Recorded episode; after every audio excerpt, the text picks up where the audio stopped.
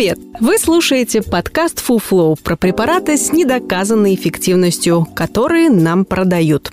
Чаще всего они бесполезны, иногда опасны. Мы проверили эти вещества по науке и знаем о них всю правду. Каждый выпуск – новая пачка таблеток, которая вам не нужна.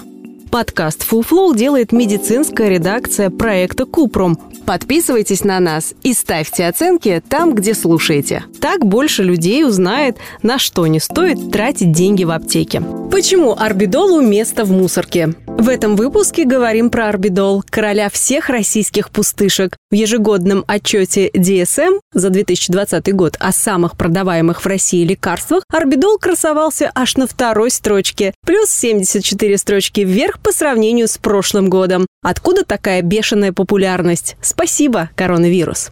Орбидол уже в начале 2020-го попал в рекомендации Минздрава по лечению ковида. Производитель Атиси Фарм активно рекламировал препарат как защитника от новой заразы, и это хорошо двигало продажи теряющего популярность противовирусного. Но Федеральной антимонопольной службе такое не понравилось. В инструкции не было ни слова об эффективности лекарства при коронавирусе. Фармкомпанию оштрафовали на 200 тысяч рублей. Штраф не помешал продажам. Но чтобы больше на такое не нарываться, Атисифарм решила провести исследование в пробирке и уже в начале 2021 года выкатила обновленную инструкцию с такой формулировкой. В исследованиях инвитро специфически подавляет вирус SARS-CoV-2, вызывающий новую коронавирусную инфекцию COVID-19. Клиническая значимость этого требует дополнительного изучения. Инвитро означает, что эксперимент провели вне живого организма, то есть только в пробирке. Этого хватило, чтобы фаз отстала. Возможно, орбидол и впрямь убивает коронавирус в клетках, но лечить людей, увы, пока не может. Исследования не подтверждают его эффективности. В мировых рекомендациях по лечению больных ковидом орбидол не встречается.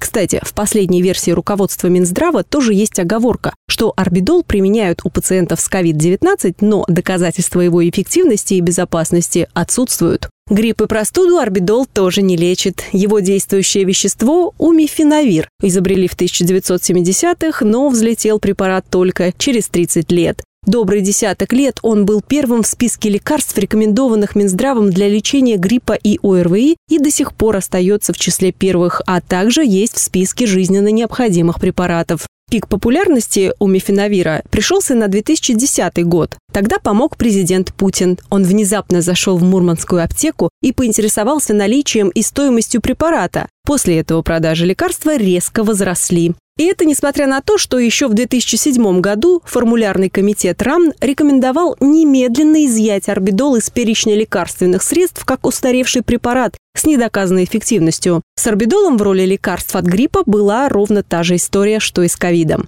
Кроме рекомендаций Минздрава, он больше нигде не замечен. Например, его не было и нет в рекомендациях ВОЗ по лечению гриппа. Правда, сам препарат в списке противовирусных ВОЗ есть, но это не значит, что организация признала его эффективность. Кстати, помимо России, умифенавир используют только в Китае. Несмотря на долгую историю препарата, качественных исследований по нему провели ничтожно мало. Большинство опубликовано на русском языке, и в них у орбидола нет ни одного побочного эффекта. Даже в инструкции написано, что среди побочек у орбидола только редкие аллергические реакции. Вот одно из последних испытаний 2019 года. Звучит круто. Рандомизированное, многоцентровое, двойное, слепое, плацебо-контролируемое клиническое исследование. Результат безоблачный. Орбидол безопасный и эффективный. Сокращает сроки гриппа и ОРВИ и тяжесть болезни. А что по факту? Исследования проводят сотрудники Роспотребнадзора, Минздрава, Минобороны России. В резюме пишут, что ВОЗ рекомендует применение противовирусных препаратов против гриппа, одним из которых является умифенавир. Но на самом деле ВОЗ рекомендует только осельтамивир и занамивир. То есть авторы работы просто берут и лепят умифенавир сбоку только потому, что он считается противовирусным. В исследовании участвуют 359 пациентов, которые заболели не более 36 часов назад. На пятые сутки половине заболевших становится лучше. Это при том, что подавляющему большинству людей за такое время становится лучше, даже если они будут пить верблюжью мочу. Симптомы гриппа и простуды обычно проходят сами на пятый-седьмой день болезни.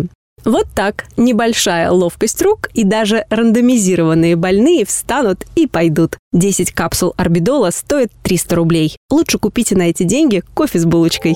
Это был подкаст Фуфлоу, в котором мы рассказываем о препаратах с недоказанной эффективностью. Ставьте звездочки, комментарии и делитесь подкастом с друзьями и близкими. Так мы вместе убережем их от фуфла. Все мифы о здоровье мы собираем в подкасте Купром, а в проекте «Без шапки» говорим о медицине с лучшими врачами и учеными. Ссылки есть в описании.